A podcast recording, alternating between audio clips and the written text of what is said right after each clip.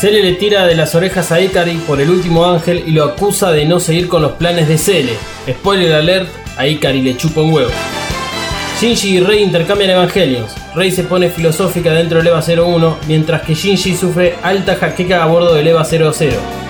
Todo esto y mucho más en un episodio de refrito de Neon Genesis Evangelion, el número 14, titulado CL, Trono de las Almas. Evacast Episodio número 14. Rey, tú eres la protagonista. Bueno, arrancamos otro episodio de Evacas. Soy tu host Dalmas y sigo así un rato largo.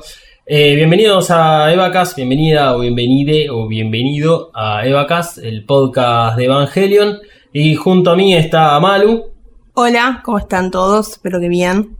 Emanuel no está con nosotros, él está de vacaciones, así que vamos a estar solamente nosotros dos para analizar un episodio bastante singular. No sé qué te pareció de entrada a vos el episodio, Malu. Eh, me gustó bastante, eh, tiene mucha droga encima. Eh, es un capítulo que, bueno, muestra un poco un resumen de lo que venían siendo los ata- ataques de Los Ángeles. Eh, y nada, me parece muy interesante eh, también todo lo que viene después. Vimos el capítulo 14 y 15 y estoy como un poco en shock todavía, un poco alucinada, un poco todo. Así que me, me- me está costando hilar todos los, los pensamientos que tengo. Está, está muy bien, el- la, verdad que el próximo capítulo es un capítulo que, que- no es que se dice es gagging, Pues sí. eh, te deja con la boca con la boca abierta. Em, bueno, entremos a analizarlo, sí, es, como un capítulo de refrito, pero hecho de una forma muy inteligente, por lo menos desde mi punto de vista, que es que utilizan material eh, de capítulos pasados, pero con un plus en el cual eh, hay gente en off hablando que aporta más información o que por lo menos, si bien a veces es la misma información que ya conocemos, está puesto desde otro punto de vista que es bastante importante y que en este caso tiene que ver con CL, esta organización que está detrás de NERV y es la que, digamos, le tira un poco de las orejas a Ikari de vez en cuando. Sí, no es, no es el típico capítulo de que hace que recapitula todo tal cual fue y que es medio aburrido por momentos, sino que, como decís, aporta muchísimas cosas, da más información y ayuda a entender un poco más y justo, bueno, eh, obviamente ahora en la- justo en la mitad de la temporada viene muy bien y sobre todo con las cosas que van a pasar que no puedo dejar de maquinar. Eh, sí, es, terrible. Hay una de las. No, no, no lo hice para, para este capítulo en particular, lo, escribí para el próximo. Que es que llega un momento en el cual uno no puede dejar de hablar sin hablar de spoilers. Eh, por ejemplo, el caso de Kaji, que todavía no aparece en este capítulo, pero eh, ya todo empieza a apuntar directamente al final. Parte de lo que vamos a hablar eh, de Rey ahora en, en el análisis tiene que ver con eso. O sea, eh, hay cosas clarísimas que son del final de la serie, pero no las podemos decir en este momento, no las puedo decir porque te arruinó, la verdad te arru- te arruinó la serie. Así que vayamos nomás a analizar el capítulo número 14. ¿Qué tomar agua? No. Vamos a analizar el capítulo número 14. Como siempre, le vamos a pedir a Misato que dé el despegue previo a las redes sociales de Evacast y Mothercaster. Si quieres ponerte en contacto con nosotros, hacelo por Instagram y Twitter como arroba Mothercaster usando el hashtag Evacast. Te recordamos que podés escucharnos en tu aplicación de podcast favorita como Spotify, Apple Podcast y Google Podcast. Ahora sí, le pedimos a Misato que indique el despegue.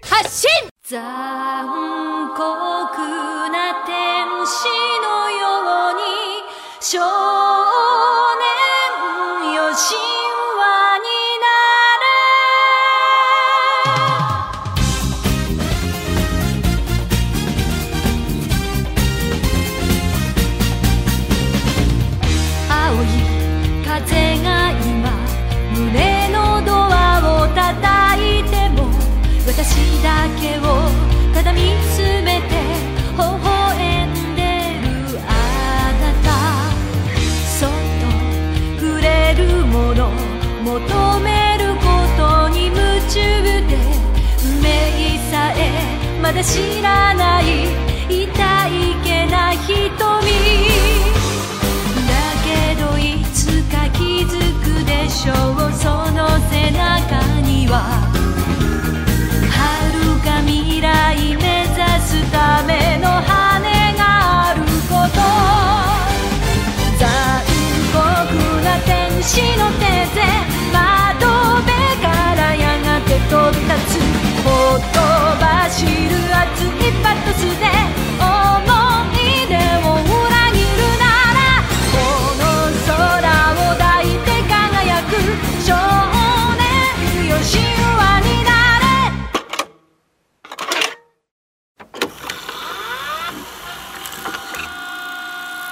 ¿Te gusta lo que Mothercaster hace? ¿Te gustaría conocer el lado B, los trapos sucios, el meollo de la cuestión O simplemente el por qué hacemos lo que hacemos en Mothercaster? Entonces escucha el Audiolog, un podcast sobre todo lo que pasa tras bambalinas en Mothercaster y los podcasts que produce.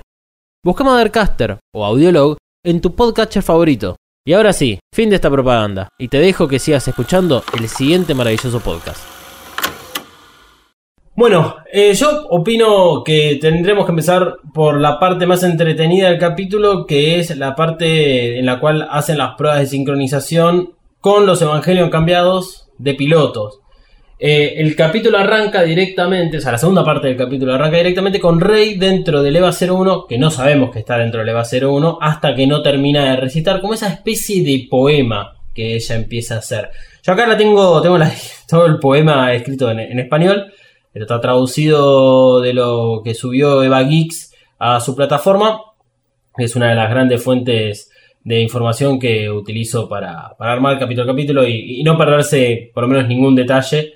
Es muy buena. La página está en inglés. Es una limitación si no sabes inglés, obviamente. Voy a empezar a recitarlo y haciendo las aclaraciones en los momentos adecuados de, esto. En paralelo, nosotros vamos a estar viendo el momento en el cual está recitándose en el anime, porque también es importantísimo las imágenes que eh, se presentan en pantalla. Antes de empezar a recitar el, poema, esto puede cambiar dependiendo la versión que tengas de Evangelion que hayas visto, o sea, el tema de los subtítulos, eh, si lo viste en inglés, en castellano, el idioma original, o sea, tengan en cuenta de que todo esto es una interpretación del original que es japonés y que dependiendo cómo cada uno lo entiende, esto puede cambiar o no. Algunas que otras palabras, es bastante igual preciso de la versión que nosotros vimos, o sea, el subtítulo en, en español, también yo lo vi con subtítulo en inglés, y lo comparé con, digamos, lo, lo que decía antes de Eva Geeks, más la traducción, o sea, traté de que sea lo más eh, fiel a lo original y a lo que uno puede llegar a haber visto. Pero puede ser que alguna que otra palabra quede dando vueltas por ahí que no sea la misma que cada uno de ustedes vio en, en su momento. Bien, arranco. Montañas, pesadas montañas. Cosas que cambian con el tiempo. Cielo, cielo azul. Lo que tus ojos pueden ver, lo que tus ojos no pueden ver. Sol, un objeto único. Agua, algo confortable.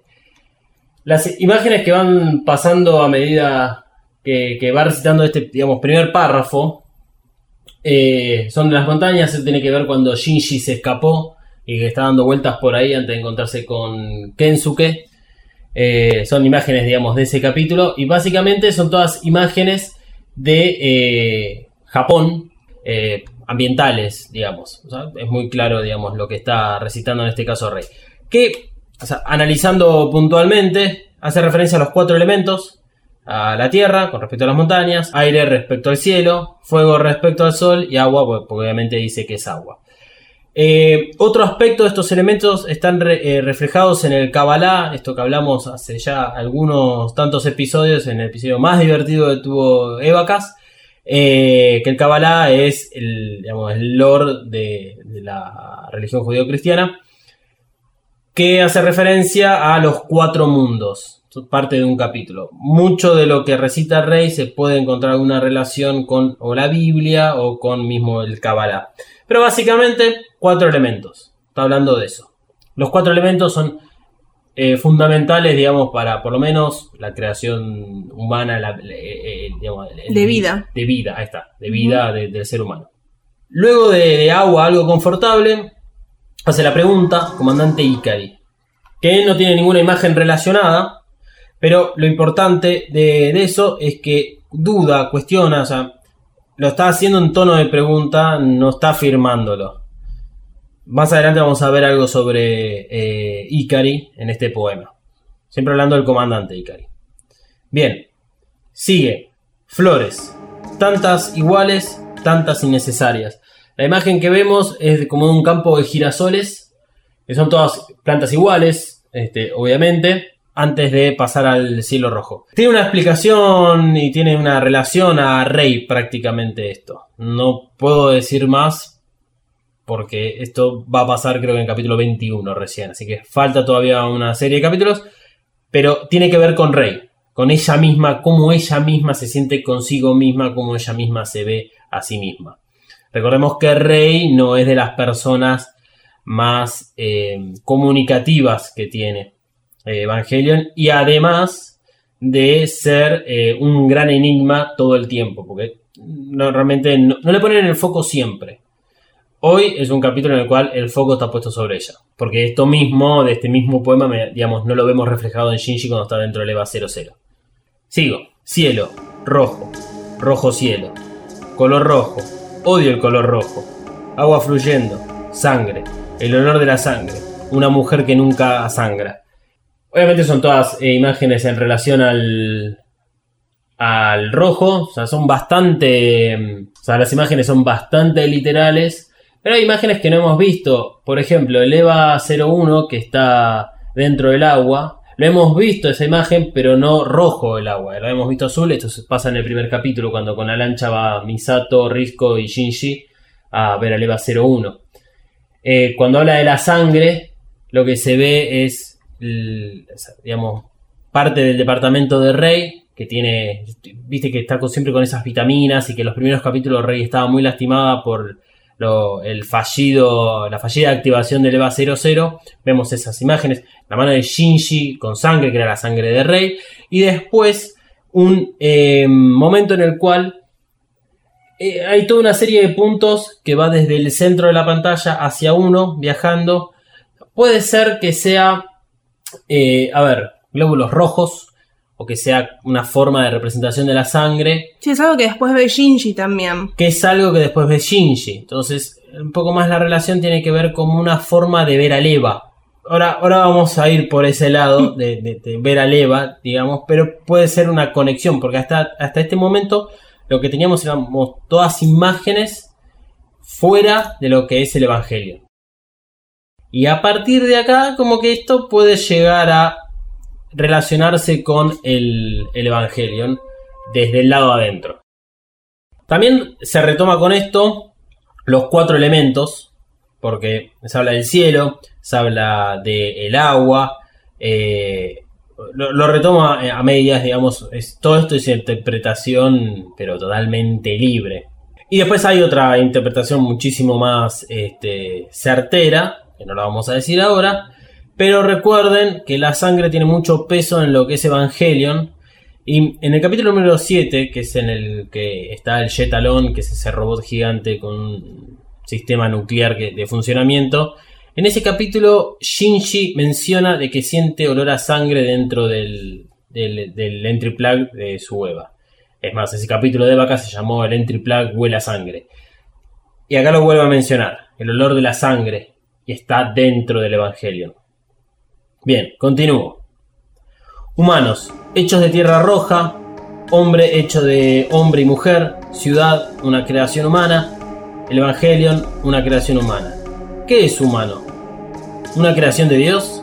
¿Es el hombre una creación humana? Las imágenes que acompañan este, este momento sigue siendo, digamos, toda la, la imagen de estos puntos yendo hacia uno desde el centro de la pantalla hasta que aparece Tokio 3 como ciudad. Y la imagen del EVA 01. Luego la luna. Luego la luna hasta que pasa al siguiente párrafo. La luna es algo bastante importante para el ser humano, para Rey también. Ya esto va a ser algo que se va a desarrollar de acá en adelante. Vos no, pero si ustedes le prestan atención a Fly Me to the Moon, hay siempre la luna, de fondo. En el comienzo de la intro o sea, en, lo que es el tema de, de intro de Evangelion, una de las primeras partes está la luna y está la figura de Rey, que es una silueta, por encima de la luna, yendo creo que de abajo hacia arriba de la pantalla. Eh, la luna es fundamental para muchísimas actividades de la Tierra y cómo cambia, por ejemplo, las mareas de acuerdo a la distancia que tiene con respecto a la Tierra. En muchas culturas la luna representa vida también. Por más de que es un satélite, digamos, terrestre, pero representa ese estilo de cosas. Es más, eh, ahora no me puedo acordar en dónde lo leí, que el, el ojo izquierdo de una persona está relacionado con la luna. No me acuerdo para qué, digamos, eh, no me acuerdo si una religión, una cultura, o en, ahora no me lo acuerdo, pero representa eso. Eh, sin embargo, quedándonos en las palabras que dice Rey, un análisis rápido indica que es la conformación del ser humano. Por lo menos desde el punto de vista bíblico, porque esto está sacado del capítulo del Génesis de la Biblia. Adán, nacido de la tierra, eh, digamos, Eva, que en, en la mitología eh, religiosa, o sea, eh, Dios hace a Adán de la tierra, le saca una costilla, crea a Eva, y de ellos dos sale la humanidad. Eh, se puede decir que, bueno, prácticamente de Adán salió la humanidad, como puede suceder, digamos, el machismo, Sí. ¿viste? bueno, machirulo seguí. Mal. Eh, y bueno, la humanidad nacida del primer ser humano, la creación, las creaciones humanas, como es la ciudad, y el resto de todas las creaciones que incluso menciona Rey, de cómo todas se van relacionando entre sí. Para aquellos que no leyeron mucho sobre la Biblia, no están muy al tanto, originalmente se dice de que Dios creó a Adán, que Adán tuvo una primera esposa, que fue Lilith, y después eh, sale lo, lo- lo que es eh, Eva y bueno, toda la cuestión de la manzana y toda la pelotudez esa que inventaron. Tengo que dejar de insultar a la iglesia católica o a todas las religiones. Continúo con el poema. Rey dice, lo que yo poseo es vida y un alma, soy un recipiente para un alma. Es un difícil momento para explicarlo porque esto es una línea muy delgada de pasar de un spoiler o, o mantenernos tranquilos en esta situación. Eh, pero piensen en los seres humanos como cuerpos con la capacidad de albergar un alma. El cuerpo vendría a ser este recipiente. Para aquellos que vieron Supernatural, la- no hace falta explicación, porque utilizan mucho el término eh, de vessel o de recipiente para un alma, por ejemplo, ángeles o demonios. Pero eh, esto se puede interpretar de, de- de esa forma. O sea, todos que tenemos cuerpo, tenemos una parte física y después tenemos una parte espiritual que reside dentro nuestro y es el cuerpo el que la alberga. En... Incluso dicen que tiene peso el alma. Bueno, eso es cierto, la Hay película algunas teorías. 21 gramos. 21 gramos. Es así como que tiene, tiene peso y que de esa forma, digamos, se podría llegar a, a demostrar de que existe. Las imágenes siguen siendo la de la luna, ya veremos por qué. El rey continúa, dice el entry plug, el trono para un alma. Es como se llama el capítulo, solo que en vez de que diga entry plug, el capítulo se llama Cele, trono de las almas. Y esto tiene que ver con... Alguien que está en el trono es, es alguien que está en una situación de poder. Y ese poder lo puede influir eh, a los demás, digamos, verticalmente hablando, hacia abajo. Cuando alguien está dentro de- del Evangelion, de acuerdo a lo que dice Rey, o sea, dentro del entry plug, está en control de un alma, o sea, puede manejar un alma. No la suya, sino que puede manejar el Evangelion.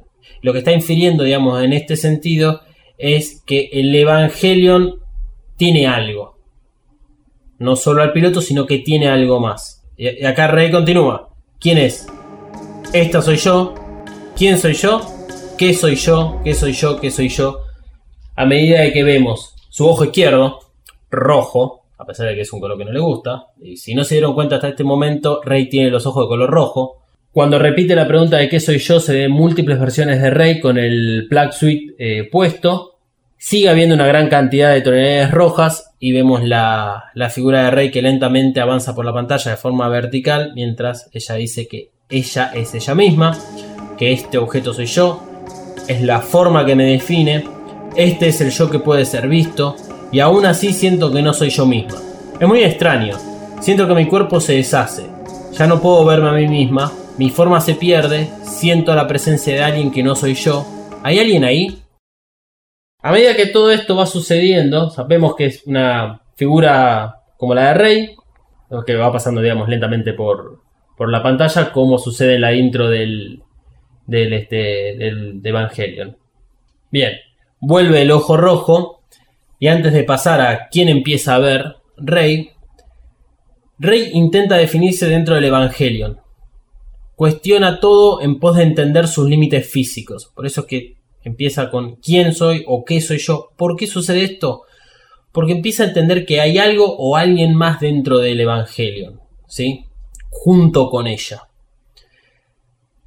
Por ahora es como que es algo similar a ella. Por eso es que le cuesta definir eh, con quién está o con qué está ahí adentro. Hasta que logra hacer la pregunta que define todo, que es si hay alguien ahí. El primero que nombra es, lo hace en forma de, de pregunta, le dice Ikari, es a Shinji, y vemos que hay una imagen de Shinji feliz de un capítulo pasado, que es en el que eh, creo que es el capítulo número 5 más o menos, que es cuando ya está bastante bien con la relación con Toshi y con Kensuke, y está sonriente.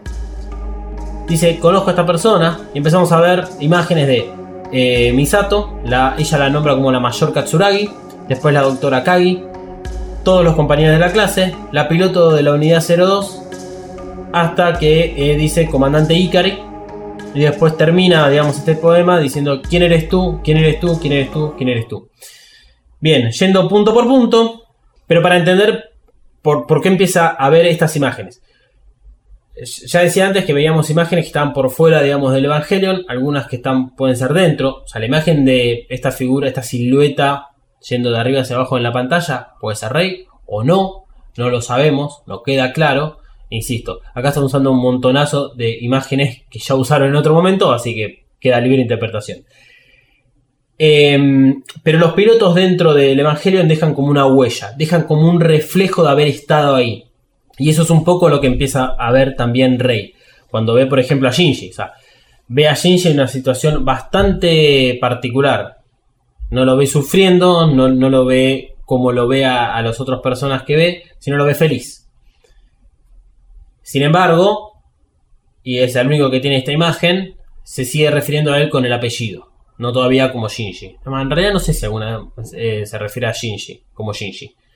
Pero bueno, cuando pasa a Misato, la ve con, con la imagen, digamos, una imagen de autoridad enojada. O sea, momentos en los cuales Misato este, está dentro de Ner. No como Shinji podría imaginarse o podría recordar a Misato, que es más una relación de, de hermanos dentro de su casa. Después pasa a Risco, eh, que la nombra como la doctora Kagi.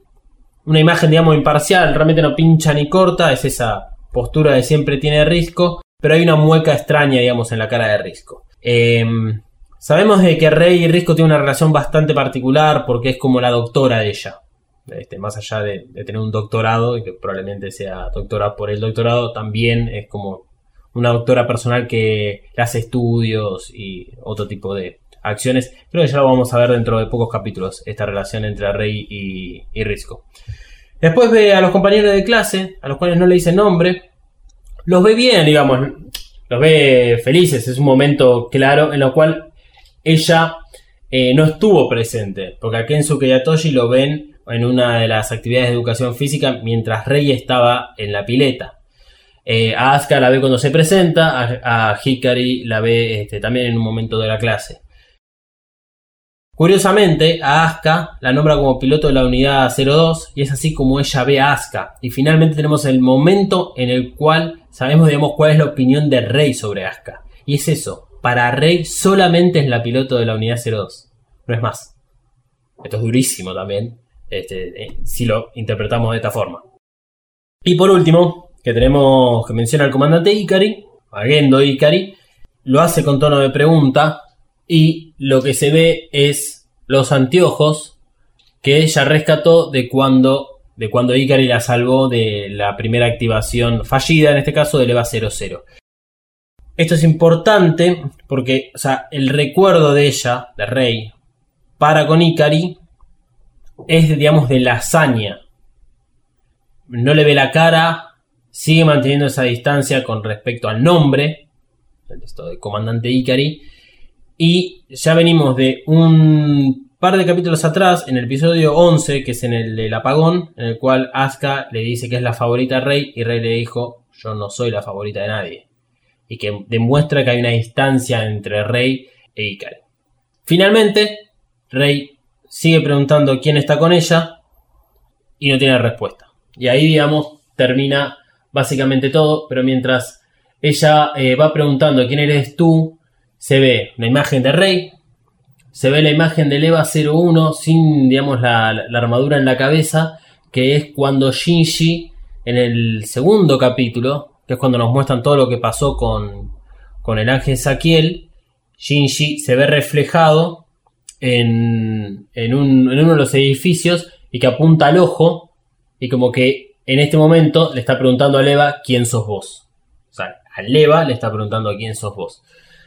Y ahí termina, listo. Sigue adelante lo que son las pruebas de, sincronización. Acá a Rey le preguntan cómo se siente eh, con el primer contacto de Leva.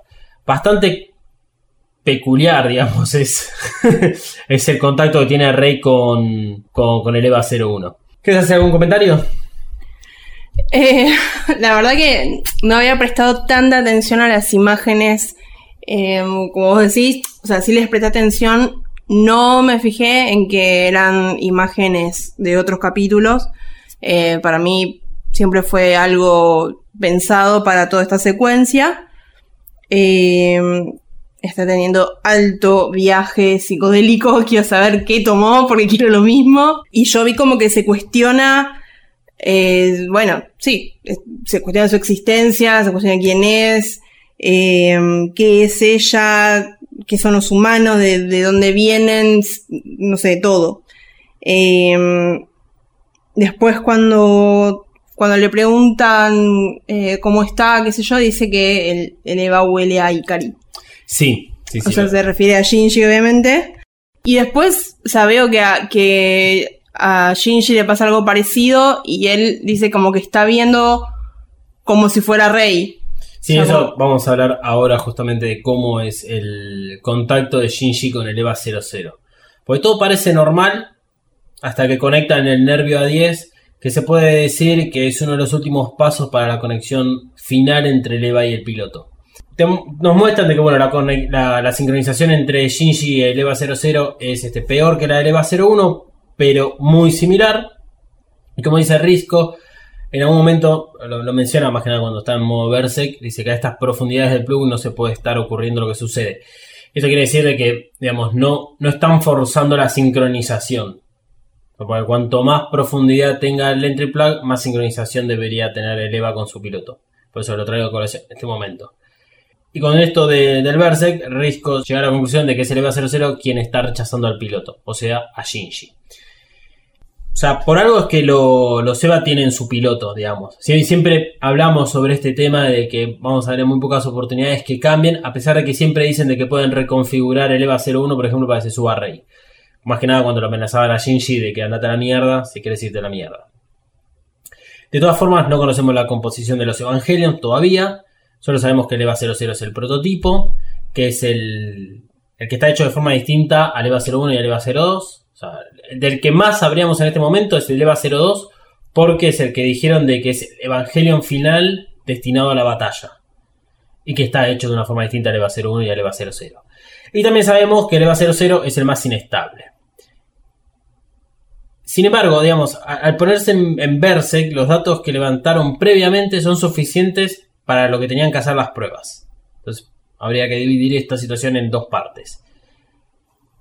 Lo que ve, perdón, lo que ve Shinji dentro del EVA 00, que es algo similar, sí, a, como decías, a lo que ve, ve Rey, en principio con respecto a estos puntos rojos que están en la pantalla y que se van moviendo a cada uno. Hasta que lo que él ve es una figura, que podría, digamos, una rey dormida, que abre los ojos y luego se abalanza sobre Shinji.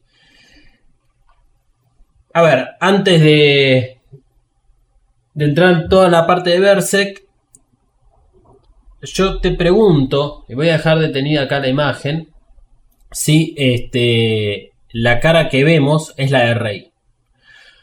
¿Por qué hago esta pregunta? Porque esto puede ser una Rey que está dentro del EVA 00, o puede ser estas huellas que dejan los pilotos.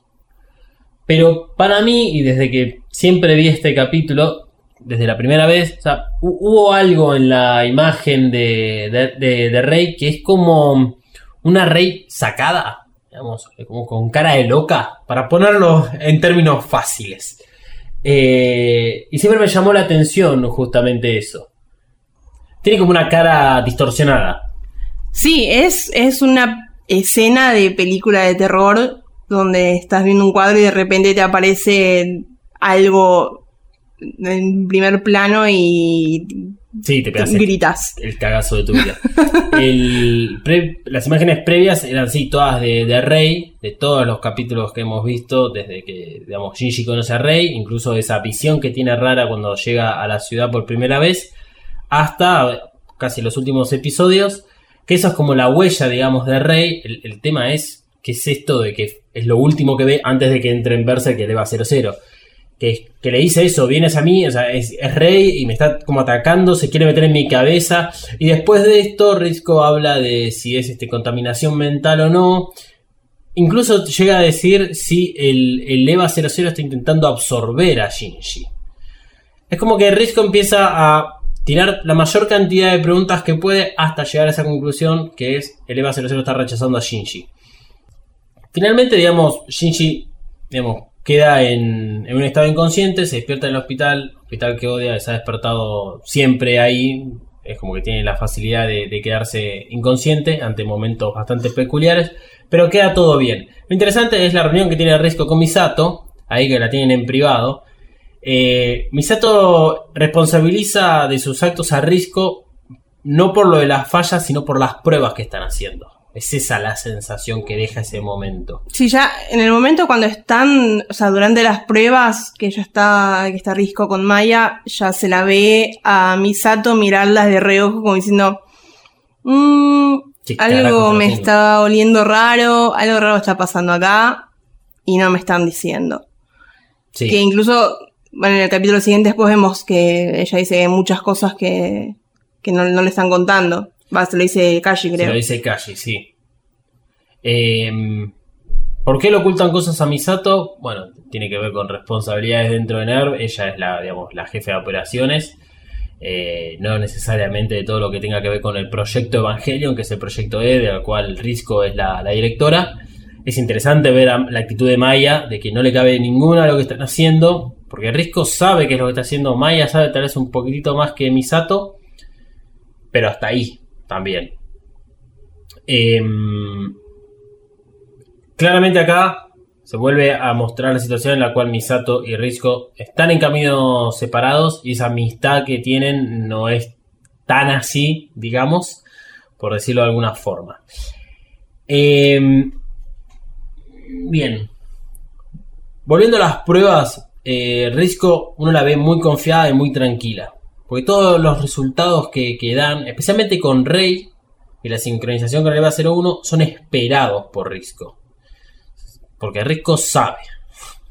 Sabe qué es lo que está probando, sabe qué es lo que hay en juego. Y entiende a la perfección por qué es que el EVA 00 está rechazando a, a, a Shinji. También es interesante que cuando Misato deja esa sala en la cual estaba reunida con Risco, Risco dice, ahora sí estoy segura, el EVA 00 intentaba atacarme a mí. Y se acuerdan cuando tuvo, cuando tuvimos el flashback eh, en el episodio 5, que es en el cual nos muestran la activación fallida del EVA 00, Risco se plantea en algún punto como que a quién estaba atacando, dice, deja la pregunta abierta, que es como un salvo que, una cosa por el estilo. Eh, y ahora encuentra la confirmación a esa pregunta que es, sí, me estaba buscando a mí. Y hay una, una- imagen en la cual el EVA 00 apunta con su mirada, digamos, a la, a la cabina de control, que se ve a Rey parada en el centro, que es donde estaba y donde después Misato le grita que se quite. Y eh, a Misato a la derecha, a Risco no se la ve muy claramente, pero se la ve está hacia la izquierda, digamos, de, de, de Rey que está en el centro. Eh, nuevamente son todas interpretaciones, pero en el momento que hablamos de la activación del EVA 00, hace unos varios capítulos atrás, hablamos de la relación en esta que tiene Rey, el EVA 00, Risco, Ikari, que había que prestar atención. Ya vamos a, a ir encontrando respuestas a estas preguntas y a este tipo de teorías. Em, nuevamente, con respecto a las pruebas, ya tienen los datos necesarios, que incluso lo dice una vez que terminan las pruebas con Rey. Dicen, ya tienen los datos necesarios para usar con el Dummy System. El Dummy System es esto que vendría a ser como una especie de programa que puede reemplazar al piloto. Si unimos todo lo que veníamos viendo desde los episodios anteriores, NERD está, digamos, intentando desarrollar un sistema que pueda reemplazar al piloto con un entry plug falso y que puede generar un AT field.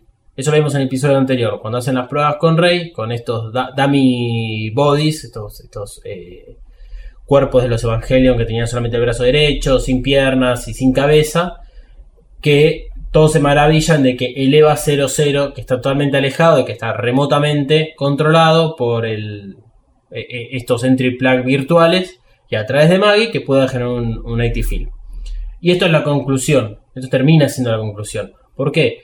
Porque esto significa de que Rey virtualmente, puede estar dentro del EVA 01 y Shinji podría estar virtualmente dentro del EVA 00, sin la necesidad de que esté. De esto se trata un poco lo que es el Dummy System y es lo que no le gusta a Maya. Dicen, esto no me cabe. Esto que estamos haciendo, la verdad es que no me gusta. A la única que no nombramos en todo este juego es a Asuka, que como de costumbre ya está hinchando las pelotas de entrada. Asuka acá tiene un papel mínimo, pero bastante fundamental. Primero que nada, eh, le, pregunta a Misato, si bien ella está haciendo unas pruebas de sincronización, decía, era- es la número 87 de las pruebas de sincronización con Asuka, ella no la cambian de, de Evangelion, se queja de esto, pero Misato le dice, vos tampoco aceptarías manejar otro Eva. La calla muy rápidamente, se nota que conoce mucho Misato Asuka, pero internamente Misato se pregunta, ¿y por qué no, no formó parte? ¿Qué hay de especial o a la vez de erróneo en Asuka que no pueda estar dentro de otros eh, Evangelion? ¿Y por qué los otros dos pilotos sí podrían intercambiar? Que esto es una muy buena pregunta. Y ahí es cuando le tira la mirada esa de hielo a, a Risco. Lo otro que, hace Asuka es romperle las pelotas a Ikari mientras está concentrado dentro del EVA 00. Y que vemos que, digamos, es necesario para Shinji estar eh, concentrado. Y también le, dice ahí, como medio de forma de chanza, eh, que se siente estar dentro de- del vientre de, de su madre. Le hace referencia al contacto con su madre. La verdad es que son dos preguntas sacadas totalmente de contexto, pues si querés insultar a alguien, o insultarlo de otra forma, es la primera vez que vemos que, que Asuka hace referencia a la madre de Shinji, porque ahora tiene una explicación. Esta es una de las fallas que tiene, digamos, este capítulo, porque esta pregunta cobra sentido mucho más adelante, cuando veamos relación entre Shinji y su madre. Pero ¿por qué lo ponen ahora? Es rarísimo. En algún momento lo tenían que poner, aprovecharon y lo hicieron ahora.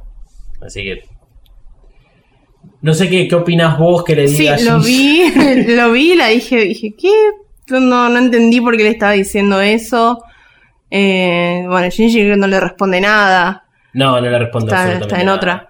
Es que Eh, Shinji ya tiene la paciencia colmada con Sí, Asuka. sí, ya se ve que todos la conocen, incluso Misato como le responde para que ella se quede tranquila a pesar de que de que Misato sabía que era otra cosa la que la que no funciona con no sé si con el Eva o con con Asuka, Sí. pero bueno, eh, sí me, me pareció medio desubicado ese comentario ahí. Sí, sí, la verdad que sí. Es bastante desubicado, insisto, cobra sentido más adelante. Bien, arrancando desde el principio y vamos a saltar a- hacia el final, que la primera parte es esta, eh, este refrito de, de todos los momentos en los cuales hubo ángeles porque esto es lo importante. Tiene, tiene de particular eh, este capítulo que está contado como siempre al revés, porque nos muestran todas las imágenes y al final nos muestran de que se trataba de una reunión con Cele. Cuando eh, Rey estaba, digamos, recitando ese poema y de todo lo que siente dentro del EVA 01, nos enteramos cuando termina de que estaba dentro del EVA 01. Entonces es como decirte, uh, pará, tengo que volver para atrás y ver todo esto ahora con esta información.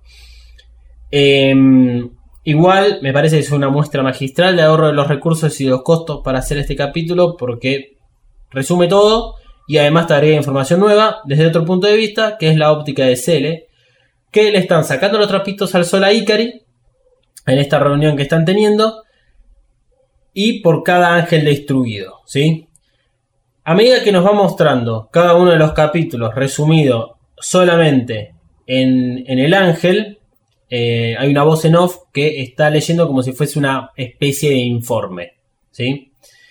La, primera es este con el ángel Saquiel, que está Misato y Toshi hablando, Misato al principio, que hay algo muy interesante, que es que dice que Shinji fue muy valiente al eh, pelear contra el ángel y derrotarlo de la forma en la cual lo hace.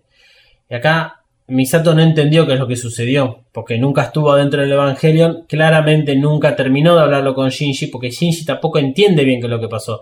Pero, ¿sabes? Como que Misato deja entender de que Shinji manejó a Eva 01 en esa condición de Berserk y de que fue 100% él quien estuvo al mando, y lo cual no es así. Cuando el Eva se vuelve en Berserk, no siempre, digamos, el piloto puede llegar a tener algún tipo de incidencia en los movimientos. Y bueno, acá Toshi ya hace el, el descaro de todo lo que le sucedió a la hermanita. Recordemos que la hermana eh, creo que sigue internada en un hospital producto de la batalla de Saquiel contra el EVA 01.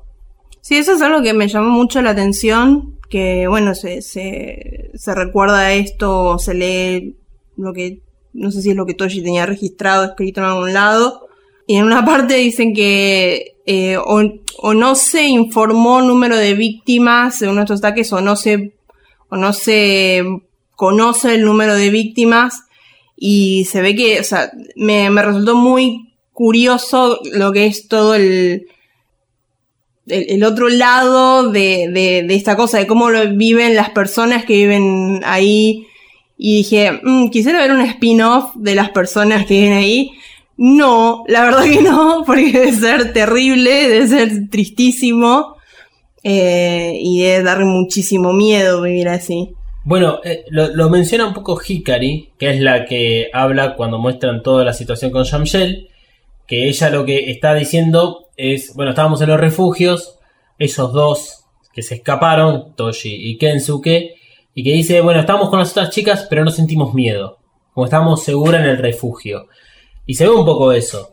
Eh, que, Toshi haya hablado acerca de, de, del accidente, digamos, de, lo mal que está su hermana, es porque no hubo justamente víctimas, por lo menos que las mencionen, y todo se estuvo tapando. Y por eso yo decía cuando sale a la luz Ramiel, que ahí coincide con que sale a la luz todas las actividades que venían haciendo en NERV, porque es imposible, digamos, de no ver ese cacho de cristal que durante tres semanas la estuvieron desarmando.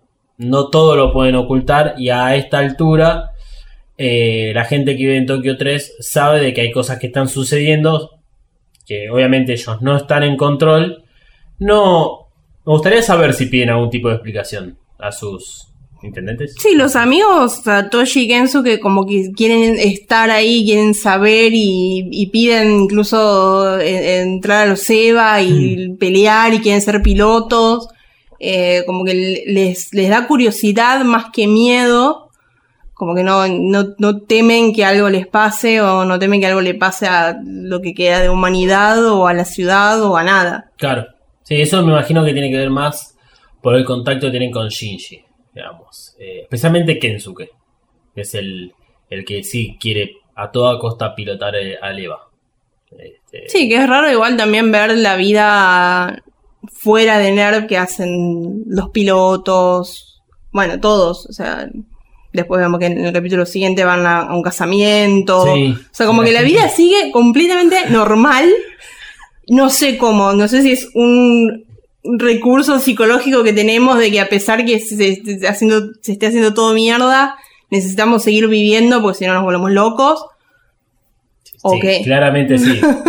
si todo aquel que haya vi- vivido el 2018 en Argentina, sí, sigamos, sigamos adelante.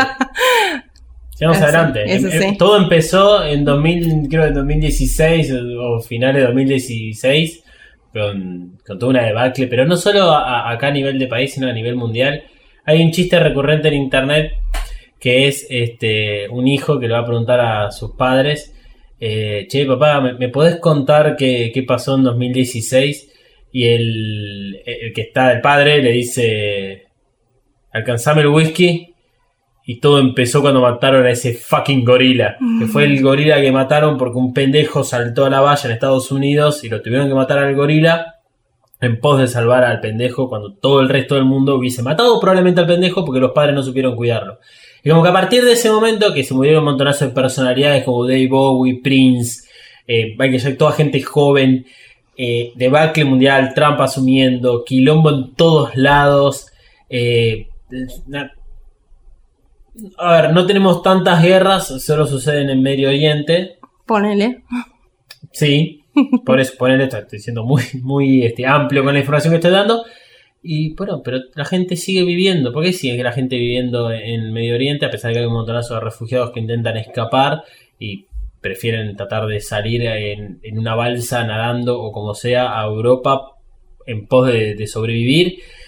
Y acá en el caso de Japón, tal vez exclusivamente hablando de Evangelion, en esta situación en la cual tienen como una guerra encima dentro de la ciudad y no nos olvidemos que en la Segunda Guerra Mundial a los japoneses le tiraron dos bombas nucleares dentro de, de su territorio que hicieron mierda pero mon- o sea, no, no solo a nivel territorial a la gente y a las generaciones.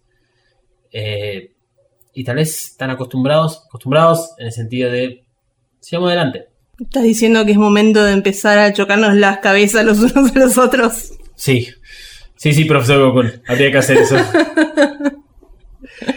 Con- Continuando con las imágenes que nos van pasando en los capítulos anteriores, Kensuke es el que habla cuando llega Ramiel. Algo muy interesante es la aclaración que hace sobre Rey, que es que no se preocupa por ella misma.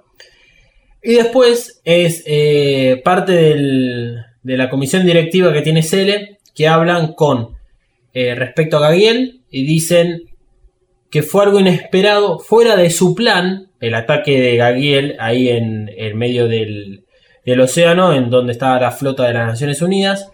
El, el, que está hablando y el que menciona que un tercio de la flota de las Naciones Unidas fue destruido por el ángel es el representante de Estados Unidos. Detalle a colación, SER está compuesto por personalidades muy importantes de diferentes regiones de- del mundo, de lo que quedó, digamos, después del segundo impacto. Eh, también hacen aclaraciones que si bien eso fue algo que estaba fuera de los planes, eh, está todo bien porque el ángel fue de- destruido, pero que iba a ser necesario hacer ajustes. Y los demás eh, ángeles que quedan, que son Israfel, Sandalfón, Matarel y Ireul, e Ireul, que es el último, lo sigue mencionando Cele, imágenes rápidas no interesan, y ahí es donde desemboca a, a hablar contra Ikari, que nos muestran que está en una reunión, y que la verdad que hay una tensión bastante importante en la mesa de, de Cele.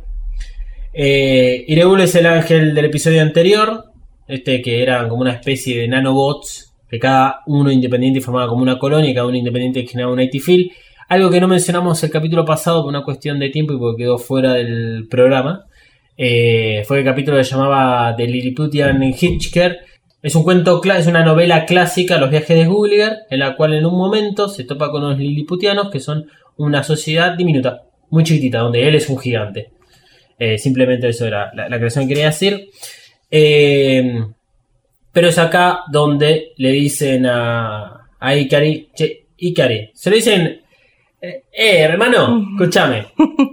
Me dijeron de que hubo un ángel dentro de las instalaciones de NERV, que apareció ahí, que se combatió ahí, que estuvimos a punto de perder muy cerca de Central Dogma. Otra vez vuelve a- mencionarse Central Dogma Sí. como un lugar bastante importante dentro de las instalaciones.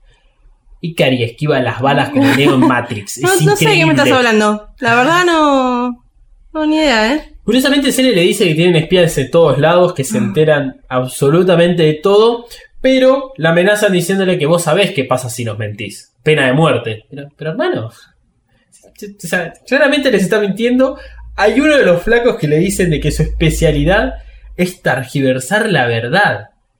Y aún así no hacen nada. Esto Sí, ahí que le chupa huevo igual tampoco. pero olvídate, porque Ikari sabe muy bien eh, cómo manejarse de, dentro de, de esta situación. Porque hay una parte de la mesa donde claramente está como a favor de Ikari. No es que está a favor de lo que está haciendo Ikari, sino que lo banca, porque tiene como una especie de respeto. Tal vez Ikari lo tiene sobornado o lo tiene de alguna forma dentro de un círculo íntimo. Y hay otra parte de la mesa en la cual no, desconfían completamente. Esto le permite a Ikari jugar de esta forma, en la cual él sabe que el único que puede llevar a cabo los planes de Cele es él mismo. Entonces, el chabón está recibiendo todas tarjetas amarillas, ¿eh? Nunca una roja. Este, están todas acumulables, digamos, las- la- la- están todas acumuladas las tarjetas amarillas. Pero él sabe justamente esto y se mueve como pez en el agua. Lo que no me queda muy claro es por qué oculta este ataque a, a Cele. Uf, una buena pregunta. Em, es una buena pregunta. Esto no, no, no está nunca explicado. Las conjeturas que se pueden sacar tienen que ver con eh, la información dentro de los rollos secretos del Mar Muerto, que es acá donde nos mencionan por primera vez. Yo se los había mencionado antes, así como venimos mencionándole los nombres de los ángeles.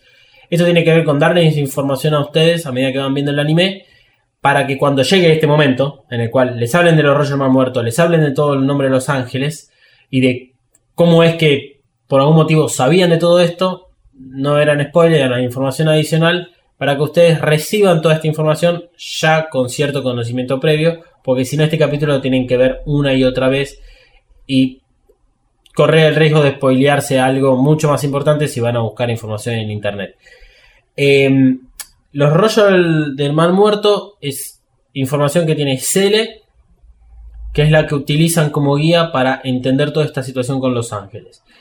Se dice de que en los rollos está escrito, digamos, cuándo van a venir o quién va a venir o quién va a aparecer. No queda claro si saben dónde va a estar, digamos, la ubicación correcta, qué tipo de ángel o digamos debilidades y fortalezas del ángel. No queda tampoco claro si te dicen la fecha y la hora exacta.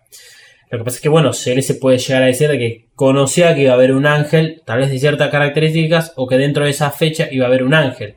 No tuvieron ningún tipo de, de acción por parte de NER, de, aviso, digamos, por parte de NER, entonces desconfían de esta forma. Ahora, ¿por qué Ikari decide eh, ocultar esta información? Tal vez es por cómo se da este ángel, que es dentro de las instalaciones de NER. Y esto habla de una gran debilidad por parte de NER ante el combate de, los ángeles. O sea, no la, no la vieron venir. Y les tira, bueno, revisen los registros de Maggie. Que también ellos saben de que pueden alterar estos registros. Es un ida y vuelta muy extraño. Pero.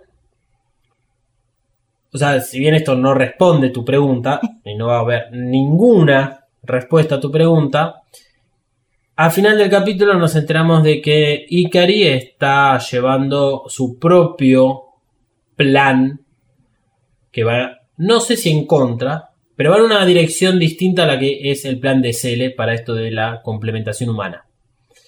Entonces, tal vez lo quería ocultar por ese lado.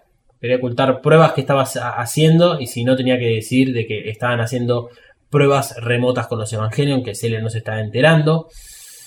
No, no, no, no queda claro y no me animo a responder esta pregunta en este momento con el riesgo de tirar un spoiler bastante grande. Curiosidades respecto a los rollos del mar muerto. Eh, están basados, digamos, en lo que son los verdaderos rollos del mar muerto, que esto existe en la realidad. Hoy en día hay un montonazo de rollos que no están traducidos. ¿Cómo es que lograron traducir estos de que datan de una, eh, digamos, un lenguaje completamente antiguo? ¿Y cómo lo hicieron para traducirlo y no solo traducirlo con bastante precisión en la información que traen? Además, encima creerle. Porque si vos me pones un papiro que dice, loco, va a haber unos ángeles que nos van a venir a atacar 15 años después del segundo impacto, ¿qué carajo me estás? Dale, pelotudo, traducí bien. Pero bueno, es parte de bueno, lo que es la historia y que vamos a creerle que todo esto sí fue posible y que esto eh, eh, ocurre porque es, es así lo que está pasando. Em, pero esto también demuestra de que Ikari tiene acceso a los rollos de los muertos porque puede crear su propio plan de esto de complementación humana. ¿Qué es la complementación humana? No, no es una pregunta para hacer ahora. Ok, tenemos muchas preguntas desde hace un par de episodios eh, fuertes para... Yo diría, y les propongo a nuestros escuchantes que también hagan lo mismo.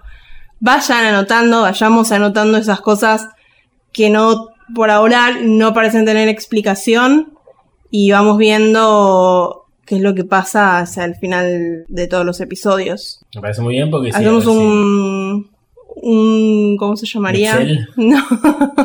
un concurso y el que le pegó Bueno. eh, se gana algo de algún patrocinador que tengamos en el futuro. Hasta que no tengamos preguntas y hasta que no tengamos patrocinadores, no vamos a hacer el, eh, el- el final de la- del anime. Jódanse entonces. no vamos a hablar del capítulo 25 ni el 26. Eh, parece muy bien. Tiren estas preguntas. Roba Mothercaster. Hashtag Evacast. Háganlo. Eh, hay un montonazo de, de- sí, de dudas y preguntas y hasta incluso de teorías para, para hacer. Las teorías igual creo que van a venir mejor más adelante cuando hablemos de las películas, porque ahí podemos teorizar tranquilamente, ya que realmente no hay nada después que puedan buscar por internet. Em, dentro de esto del plan de complementación humana, es el objetivo de Cele. No sabemos exactamente qué es.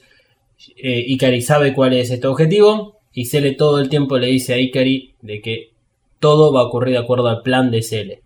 Y la charla que tiene Fuyuski con Ikari en el despacho, mientras Fuyuski juega al Yongi, que es este un ajedrez japonés, más o menos, mientras lee su revista. Es muy interesante esta charla, porque es como una charla entre dos viejos conocidos y amigos que ya tomaron 4 o 5 whisky cada uno y uno está más abierto que el otro y el otro está menos ebrio y le logra sacar cierta información. Porque eh, hablan sobre Adán, aquel episodio en el cual vemos que Kashi le dio a Ikari a Adán. Ikari le contesta algo así como: Sí, todo sigue su curso, está creciendo bien. Está creciendo bien, le dice. ok.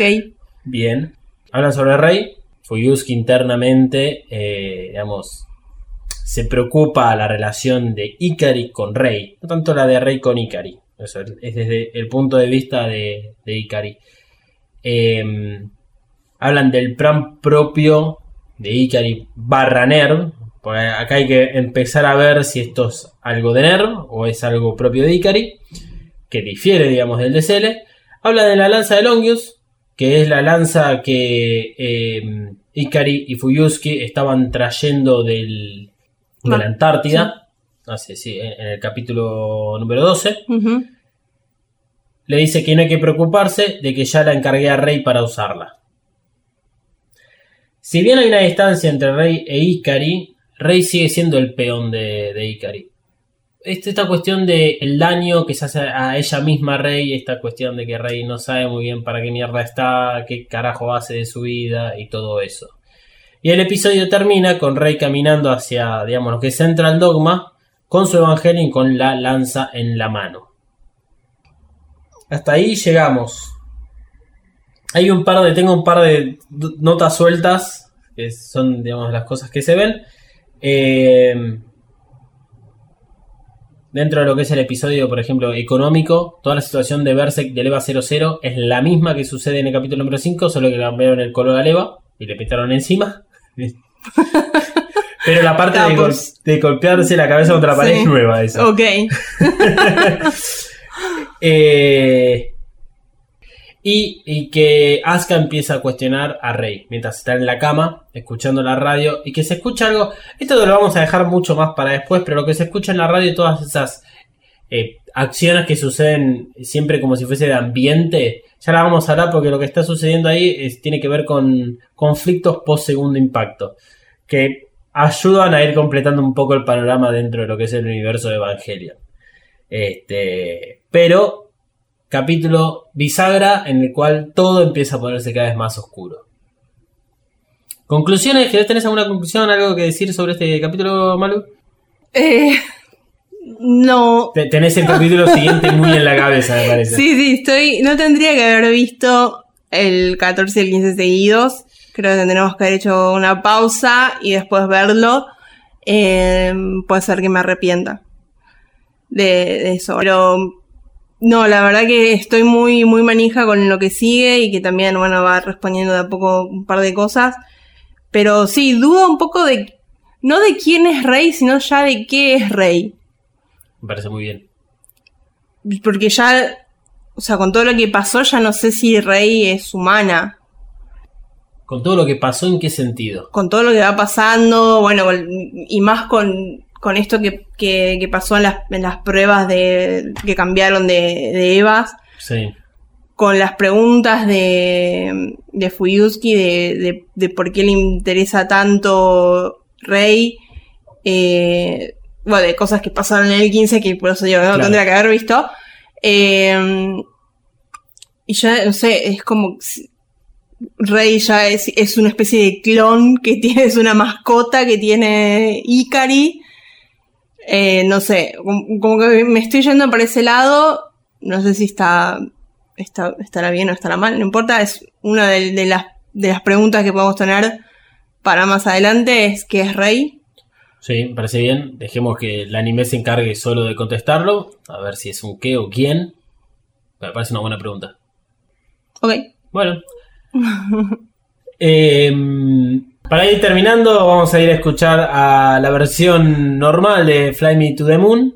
Véanla. Es linda esa parte. No, no salten directamente al siguiente capítulo, que siempre hay algo nuevo ahí para descubrir con Evangelion capítulo a capítulo. Y antes de irnos, bueno, mis redes son arroba dalmas-ndg, tanto en Twitter como en Instagram. Tus redes, Malu. Bueno, me pueden encontrar en Instagram y en Twitter como Mariana Flores B corta L. Y a Mothercaster como arroba Mothercaster tanto en Twitter como en Instagram. Usen el hashtag Evacas para comunicarse y recuerden que nos van a escuchar todos los viernes de acá en adelante hasta que terminemos con los 26 capítulos, los 12 restantes que quedan. Pueden encontrarnos en Spotify, pueden encontrarnos en Apple Podcast, en Google Podcast o en tu aplicación de podcast favorita, y mismo dentro de las páginas de, de Mothercaster.